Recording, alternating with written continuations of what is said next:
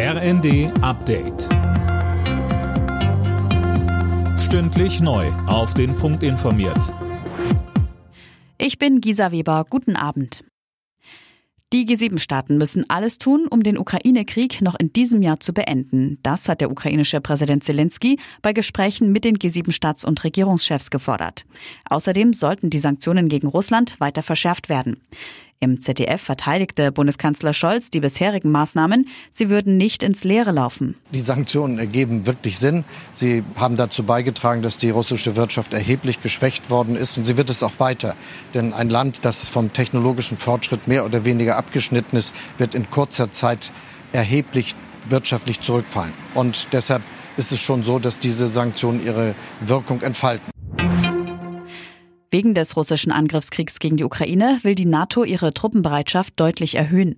Das hat NATO-Generalsekretär Stoltenberg angekündigt. Demnach soll die Zahl der schnellen Eingreifkräfte auf mehr als 300.000 erhöht werden. Bisher umfasst die Truppe gut 40.000 Soldatinnen und Soldaten. Laut Stoltenberg soll das Ganze übermorgen auf dem NATO-Gipfel in Madrid beschlossen werden. Wirtschaftsminister Habeck hält es für möglich, dass Gas im Winter so knapp wird, dass man die Versorgung drosseln muss. Sönke Röhling, wer würde denn dann konkret weniger Gas bekommen? Ja, das hat Habeck noch offen gelassen. Er sagte, das hängt davon ab, wie kalt der Winter wird, wo es Versorgungsengpässe gibt und welche Industrien in welchen Lieferketten hängen. Klar ist für ihn aber, dass eine solche Reduktion zu einer schweren Wirtschaftskrise führen würde.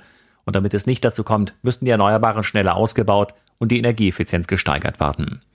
Die EU-Energieminister beraten heute ohnehin über diese Themen im Rahmen ihrer Gespräche über das EU-Klimapaket Fit for 55. Und Top-Auftakt für Angelique Kerber beim Tennisturnier in Wimbledon. Die 34-Jährige setzte sich in Runde 1 in zwei Sätzen gegen die Französin Kristina Mladenovic durch. Der erste Satz dauerte dabei nur rund 17 Minuten.